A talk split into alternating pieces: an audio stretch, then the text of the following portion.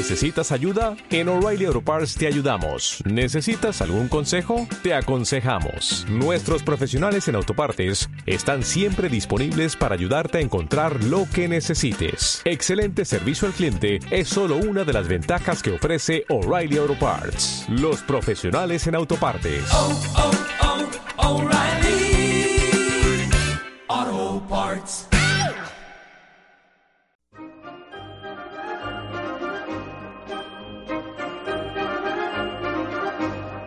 La Feria Internacional del Libro del Palacio de Minería y la Facultad de Ingeniería de la UNAM presentan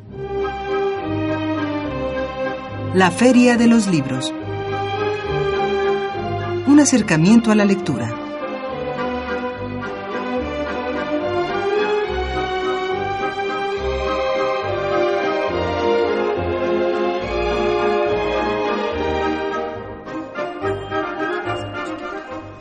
¿Cómo están? Muy buenas tardes, bienvenidos a una emisión más de la Feria de los Libros. Gracias por acompañarnos en esta tarde de lunes 19 de, ma de, mayo. Mi nombre es Elías Franco, los saludo con el gusto de siempre y por supuesto los invitamos a que se queden con nosotros en los próximos minutos. También saludo en el micrófono a Esmeralda Murillo. ¿Cómo estás Esmeralda? Muy buenas tardes. Hola Elías, buenas tardes. Como siempre es un gusto estar nuevamente aquí con ustedes. Así es, pues tenemos bastante información para nuestros amigos, así que eh, antes de comentar qué tendremos esta tarde, nos vamos a permitir recordar nuestras vías de comunicación.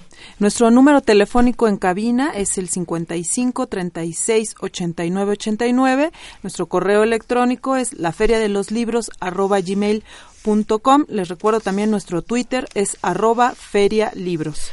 Así es, también los, les recordamos que pueden seguir esta transmisión a través de www.radiounam.unam.mx y nos puede seguir a través de Twitter en arroba ferialibros. También por esa vía podemos mantener contacto y también eh, estaremos ahí publicando nuestras recomendaciones de novedades editoriales y de la cartelera. También les recuerdo que en el Facebook oficial de la Feria del Libro del Palacio de Minería se, está, se estará publicando el link que los re redirecciona al podcast de este programa, de este programa y de las emisiones anteriores. El día de hoy vamos a charlar en, eh, no en cabina, pero sí vía telefónica con el escritor y editor Carlos Calles. Él nos va a presentar la antología de título Telescopio. Es una antología de escritores nacidos en los 90, un título publicado por el sello Alabastro y también nos presenta su primera novela, El polvo que se acumula en los objetos. Este es un título publicado por Editorial Acero. También les daremos nuestras recomendaciones de cartelera para esta semana y comentaremos algunas novedades editoriales. Y eh, cabe destacar que este título, El polvo que se acumula en los objetos, fue eh, el segundo lugar del, concurso que convoca esta editorial, Editorial Acero. Así que eh, Carlos Calles pues, nos estará dando detalles de esta su primer su primera entrega, la novela El polvo que se acumula. Y tenemos cortesías para nuestros amigos radioescuchas. Tenemos tres cortesías del título El Resplandor de Stephen King. Esto es una cortesía de, de bolsillo y proceso. Recuerden de esta nueva colección que, ¿Que, este, que, que, lanzaron muy recientemente. Este, ya van por su segundo número, que es este, El Resplandor de Stephen King.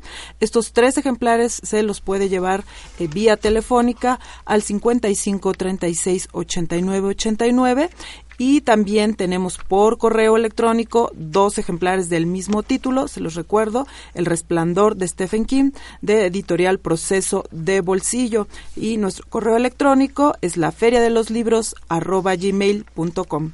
Y tenemos eh, nuestros amigos de la revista Variopinto, nos envió el ejemplar correspondiente a mayo.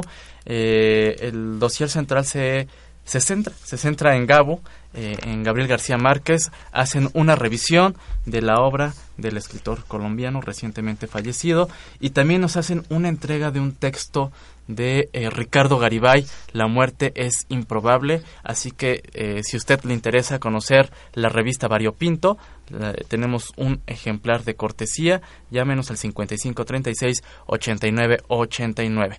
Y pues nosotros hacemos una pausa, vamos a escuchar algo de música y regresamos con más aquí en la Feria de los Libros.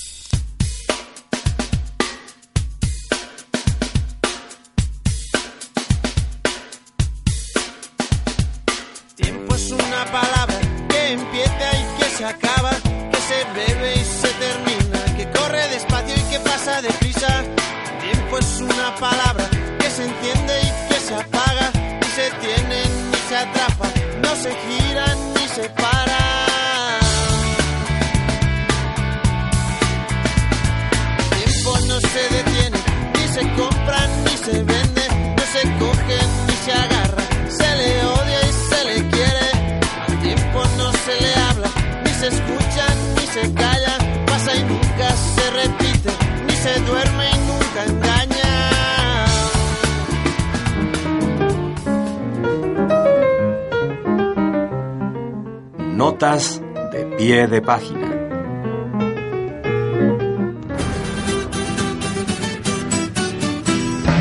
Editorial Acuarela publicó el título La revuelta del pueblo cucaracha, de Oscar Z. Acosta.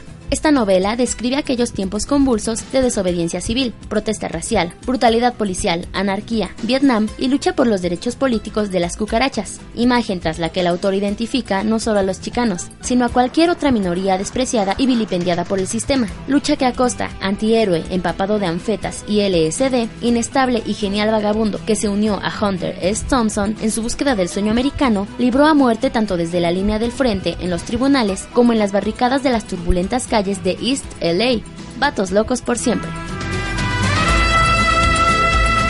Continuamos en la Feria de los Libros. Escuchábamos eh, antes un fragmento de, eh, de Jarabe Palo. Así Estábamos es, Jarabe escuchando de Jarabe de Palo. Palo esta tarde. Y eh, una recomendación de novedades editoriales. Eh, voy a, a repetir la editorial Acuarela. Publicó el título La revuelta del pueblo cucaracha, de la autoría de Oscar Z. Acosta. Pues esta es una de nuestras recomendaciones para esta semana. Y tenemos ya en la línea telefónica a Carlos Calles. Carlos, muy buenas tardes. Bienvenido a la Feria de los Libros. Hola, ¿cómo, hola, ¿cómo están? Es un placer estar aquí con ustedes y un saludo a todos los que nos están escuchando. No, al contrario, gracias por tomarnos la llamada desde Monterrey, ¿verdad? Te ubicas por allá.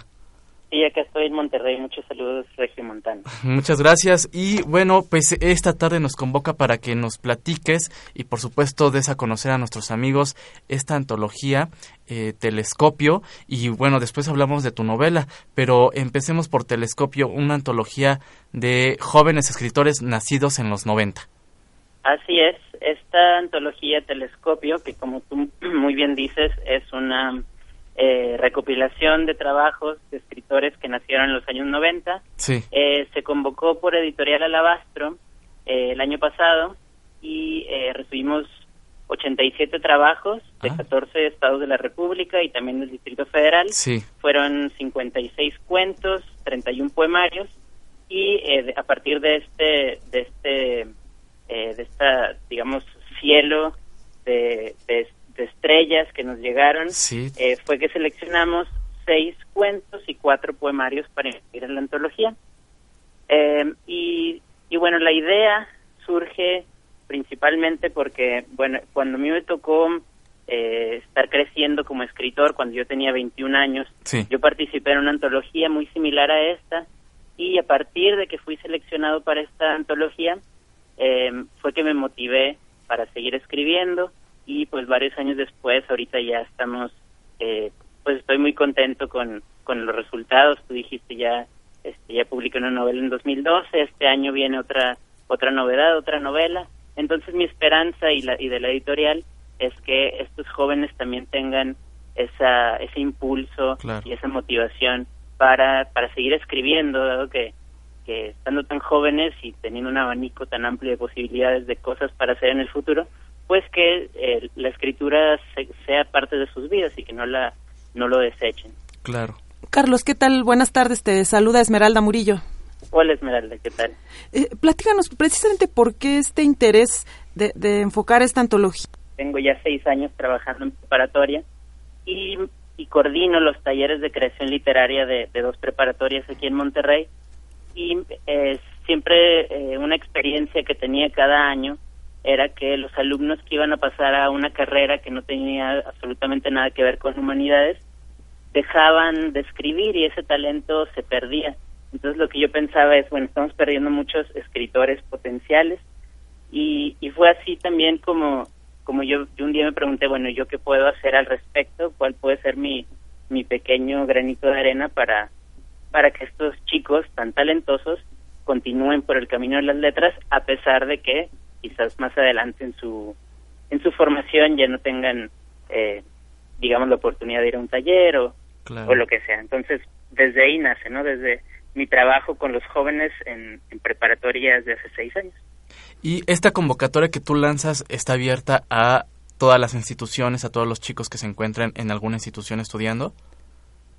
Sí, bueno, en verdad no había ese tipo de limitante en Ah, cuanto a una institución en particular, ni, eh, ni que estuvieran estudiando. O sea, el chiste era nada más haber nacido en los 90, mandar un cuento Sí. un poemario, el cuento que superara las 10 cuartillas, eh, pensando en que alguien puede tener suerte y escribir un buen cuento de tres páginas, dos páginas. Entonces, bueno, se, se puso el requisito de las 10 cuartillas, pensando en que es mucho más difícil mantener el tono, la estructura y, y demás eh, en un relato que, que supere las 10 páginas. Y igualmente con los poemarios se pedían al menos 10 poemas o al menos 10, Sí. eh, digamos, lo equivalente a unas 10 cuartillas eh, en, de poemas.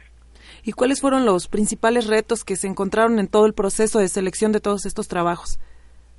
Al principio quizás de lo más grande fue eh, soltar la convocatoria y que llegara a los, a los escritores que yo creo que a esa edad no están pensando en publicar, Claro. eh, no, no saben dónde, cuáles son eh, los medios que tienen para crecer en, en el oficio. Entonces, primero que nada, y esto yo no me lo esperaba, fue un reto eh, encontrar la manera de, de una forma eficiente llegar a, a todos ellos. Entonces fue mucho trabajo de, de contactar dire- directamente a maestros de, de escuelas, a las preparatorias, al departamento de español, mandar un, un correo eh, sin saber quién lo iba a recibir o quizá nunca nadie lo iba a recibir.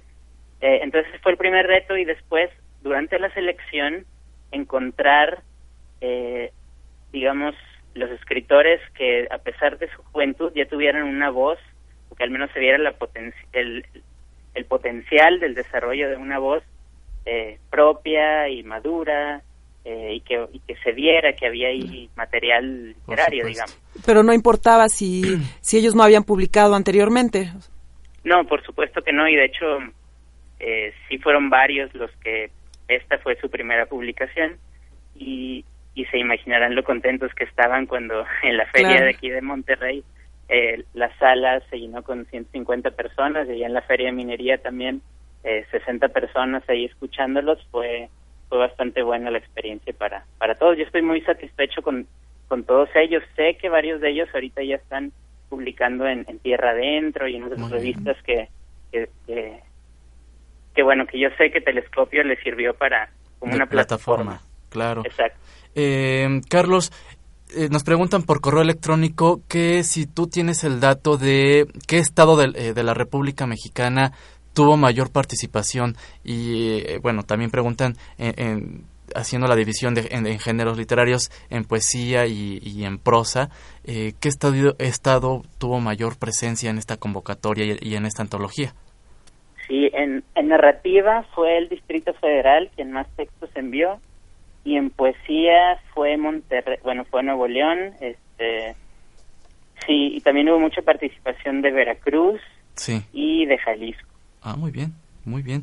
Y, y precisamente de continuar con este tipo de, de iniciativas para fomentar precisamente el, el talento de los, pues sí, de los jóvenes escritores, eh, ¿ustedes han pensado en algún momento eh, tam- también irse por el lado de, los dram- de la dramaturgia o el ensayo? Bueno, este proyecto de, de telescopio evolucionó.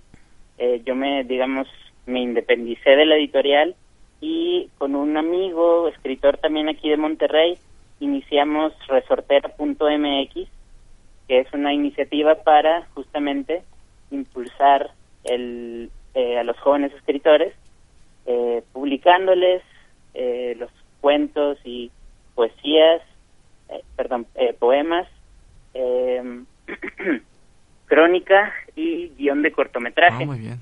Este, fueron esos cuatro géneros los que al final nos decidimos por, por abrir y recibimos textos todo el año. Eh, y, y bueno, el- la idea de Resortera es no solamente publicar, sino 50% del trabajo que hacemos es de, acompañamiento de trabajo con, con los jóvenes. Ahí es específicamente hasta, hasta de 21 años, ya de 22 para arriba ya este, no, no recibimos, pero, eh, pero bueno, el proyecto apenas empezó en enero y vamos creciendo y, creo que, que va bastante bien. Este año vamos a sacar un- una antología, una coedición con la Universidad Autónoma de Nuevo León, Sí. Eh, con los mejores trabajos que se publiquen en Resortera. Perfecto.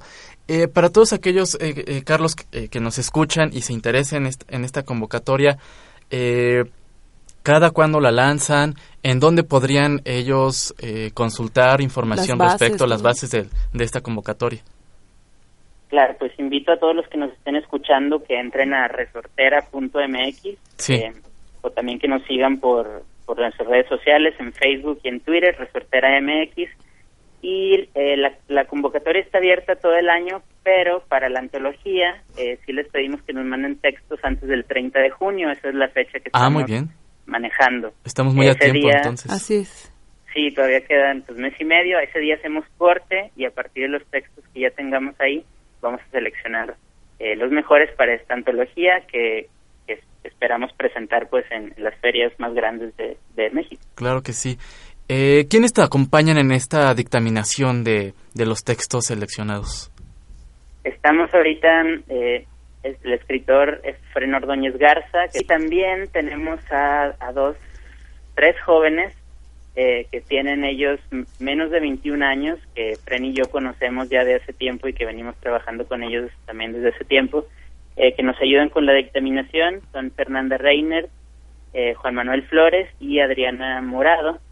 Eh, entre los cinco es que estamos eh, leyendo todos los trabajos y contestando y publicando y, Claro. y, y contestando pues con, con retroalimentación y, y bueno en Resortera también tenemos eh, una sección de consejos, de entrevistas, de ejercicios eh, para que no haya la excusa de, de no sé qué escribir, entonces ahí están Claro. los ejercicios. Eso está muy bien, escribir, ¿eh? Exacto. Ahí están los consejos y pues eh, pues ahí va, ¿no? Y, y está, está está funcionando bastante bien, la verdad. Y entiendo entonces que estas convocatorias solamente están abiertas a escritores mexicanos. Eh, de hecho, no, eh, no lo habíamos pensado en verdad en el inicio, pero muy rápido nos empezaron a llegar textos Ah, de otros ¿qué tal? países de Latinoamérica. Eh, hasta ahorita hemos publicado puros mexicanos, pero de hecho mañana aparece un poemario de eh, Isabel Espinosa, que es de Ecuador. Es el Muy primer, eh, primer poemario, primer texto que vamos a tener extranjero, Extranjero. internacional. Oye, pues eh, muy bien, una felicitación por este, por este proyecto, esta convocatoria eh, de, bueno, resortera y telescopio. Y eh, ahora platiquemos, pasemos al, al otro tema, tu novela, El polvo que se acumula en los objetos. Esta novela publicada por Editorial Acero y que fue eh, finalista, ¿no? De este concurso que también eh, lanza esta editorial. Sí, así es. Fue eh, el segundo lugar de esta del concurso, el primer premio acero de novela Sí. que se hizo en 2012. Eh, los jurados fueron este Felipe Montes y David Toscana y se seleccionaron seis finalistas y al final se publicó el primero y el segundo lugar. Y, y bueno, me parece que fueron 276 textos de 22 países, algo así lo que recibieron. Entonces, bueno, con ese eh, con esa cantidad de textos, de haber quedado ahí en, en segundo lugar fue bastante bastante bonito. Claro. Y tu novela, precisamente, eh, comentábamos nosotros que, eh, digamos, eh, percibimos que uno de los temas eh, centrales es la deslealtad. ¿Esto es parte de una reflexión personal? Bueno, sí, eh, claro, la deslealtad eh, en, en- en muchos sentidos y, y viene justamente de, yo creo, de un des- del desencanto que tiene el personaje principal con la vida que, que él lleva. Él, eh, desde que tenía 17 años, él piensa y él sabe qué es lo que quiere en su vida, él quiere ser exitoso y tiene una definición de éxito, eh, creo que, que mucha gente se puede identificar con ella. Eh, y después cuando llega al punto en el que está narrada na- la novela, que él tiene ya 36 años, se da cuenta que su vida es exactamente la que él pensaba o que él quería cuando tenía esa edad, pero quizá en consecuencia es completamente infeliz o digamos se siente exactamente de la forma contraria a la, que él pensaba que se iba a sentir. Eh, entonces, esa deslealtad personal también de los otros personajes, de, de no ser ellos mismos, de no ser auténticos, de conformarse a, a ciertos límites que les imponen desde afuera. Yo creo que, que todo eso es el, el centro y, y a partir de ahí surge el tema de la lealtad. Eh, Carlos, y precisamente también leíamos sobre, sobre tu novela y destacan esta forma en que presentas la historia, eh, saltos en, eh, en, en, los narradores, en las personas que te van eh, contando esta historia, que saltan de una primera persona a una segunda. Eh, platica... fue, fue curioso porque cuando recién inicié con el proyecto, eh, yo pensé escribir 15 capítulos y mi idea, quizá un tanto, eh, yo creo pretenciosa, no sé, que en verdad no, no imaginaba qué es lo Sí. que iba a pasar, pensaba que podía tener un narrador diferente en cada capítulo. Bien. Eh, pero bueno, no fue tan fácil y al final creo que, que no era lo ideal para el tipo de historia que yo quería contar. Entonces, pues decidí cambiarlo un poquito, aún así hay mucha variedad de tiempos y de, Sí. de narradores y demás, pero mucho más conservador y yo creo que ya no es tanto un sentido experimental, simplemente una, una necesidad de la historia. De acuerdo a lo que va ocurriendo, Claro. se requieren diferentes tiempos o diferentes narradores para poder transmitir lo que se desea transmitir. Muy bien. Y eh, una, una pregunta eh, sobre este, pues el proceso creativo y sobre la identidad que a veces eh, buscan los escritores, una identidad que tiene que ver mucho con, pues creo yo, con el estilo. Eh, ¿Tú consideras que tus referentes eh, literarios eh, influyen en tu, en, en tu estilo, en tu forma de escribir, en tu forma de narrar, de narrar tus historias? Pues, pues sí, es, es interesante porque yo eh, soy soy de Monterrey, yo nací aquí, pero yo estudié la carrera en Chile, en la Universidad Católica de Chile, estudié literatura inglesa. Entonces, eh, hasta hace poco, yo creo, yo me- Sí. ¿Carlos? Al parecer te, eh, escritor donde más escribía y mi época, yo creo, así de te más. perdimos, Carlos, perdón que te interrumpa, te perdimos eh, por un momento y nos comentabas que, eh, bueno, tú esto, habías estudiado en la Universidad de, Católica de Chile y bueno, eh, y de ahí retomamos. Ok. Eh, sí, entonces hasta hace poco yo me consideraba un, un escritor formado en Chile y, Sí. y, y al principio cuando escribía casi todo sucedió en Chile, personajes chilenos y, y demás, pero em, pero bueno, creo que eso ha ido cambiando en, en los últimos dos años, pero el, el polvo que se acumula en los objetos creo que sí es ese ese último vestigio de, de, de mis de mi identidad como escritor chileno, por decirlo de, alguna manera, este porque sí hasta hace poco, eh, todavía en 2012 en la Feria Internacional de Guadalajara del libro eh, se presentó, pues Chile era el país invitado y, y había ahí una antología de, de las nuevas voces chilenas y me incluían a mí. Ah. Entonces, eh, pues es una situación bastante curiosa y más pensando en que, que, bueno, estudié literatura inglesa y a la vez yo estaba tratando de estudiar por mi cuenta literatura hispanoamericana. Eh, entonces, pues sí, de alguna forma esa, esa mezcla tan curiosa sí, sí se ve reflejada en, en el polvo y siento que desde entonces he cambiado un poco la, la forma o la influencia que tengo en mis textos. Claro. Y de esto que, que nos compartes reafirma de alguna manera pues que las tradiciones literarias son tradiciones literarias, a pesar que la literatura es universal, siempre las tradiciones son las que marcan estilos y referentes, ¿no? Sí, sin duda. Yo yo creo que, que cuan- mientras estaba escribiendo el, el polvo, el que se acumulan los objetos, no me imaginaba yo algún tipo de literatura escrita por mí Sí. que no sucediera en Chile o que no hubiera una referencia. Estaba muy ligado a, a eh, los que yo consideraba mis mentores o considero mis mentores como Alejandra Costamagna o en, en poesía Nicanor Parra.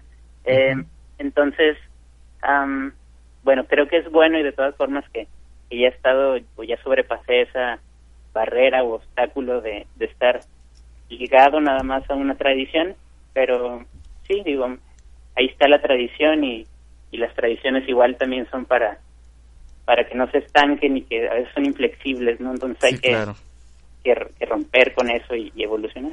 Carlos, pues el tiempo se nos termina. Este, queremos agradecer tu presencia en la Feria de los Libros eh, y bueno, estaremos muy atentos a tus futuros proyectos editoriales.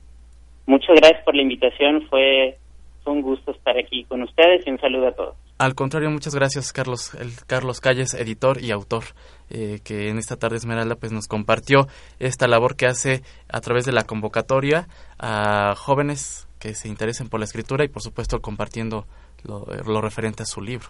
Así es, y no olviden para aquellos que nos escuchan y que quizá puedan estar interesados, que son para jóvenes, eh, él nos comentaba precisamente que de no más de 21 años, Así para es. estas convocatorias de, de las antologías que ellos están, pues que están eh, en proyecto.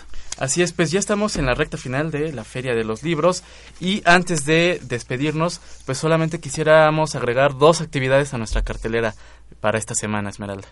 Así es, va a dar inicio la novena Feria del Libro Antropológico. Esta será del 21 al 23 de mayo y esto será en el Instituto de Investigaciones Antropológicas de la UNAM en circuito exterior en Ciudad Universitaria. Si usted quiere mayores informes, puede llamar al 5622 9534 o bien entrar a la página www.iia.unam.mx o escribir al correo electrónico difusión.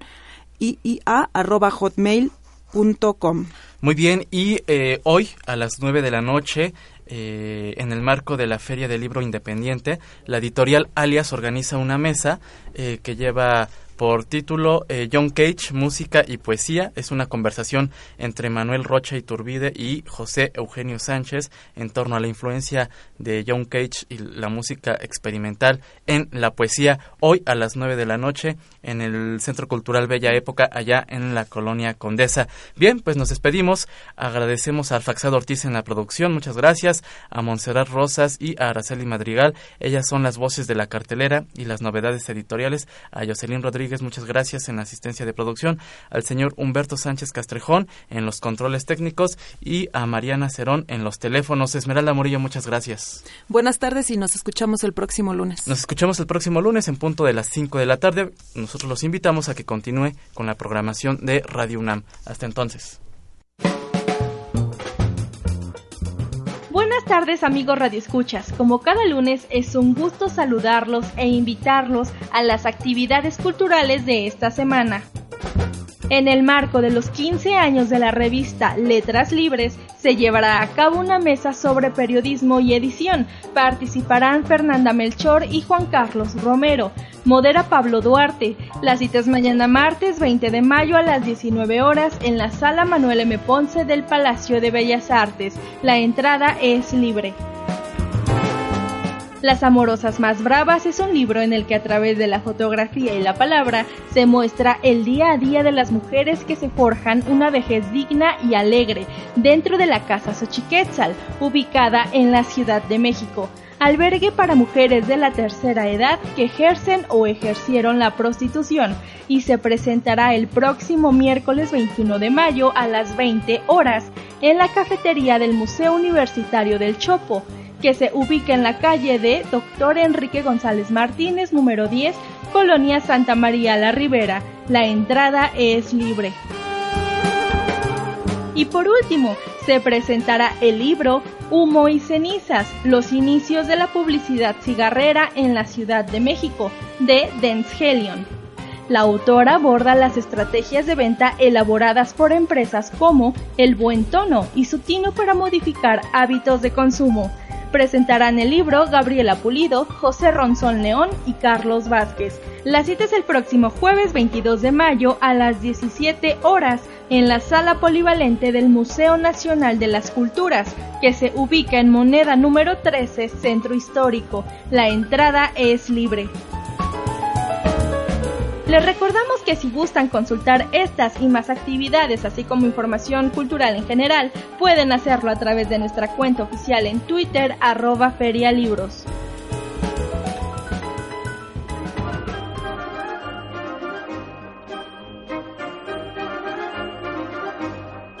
La Feria de los Libros.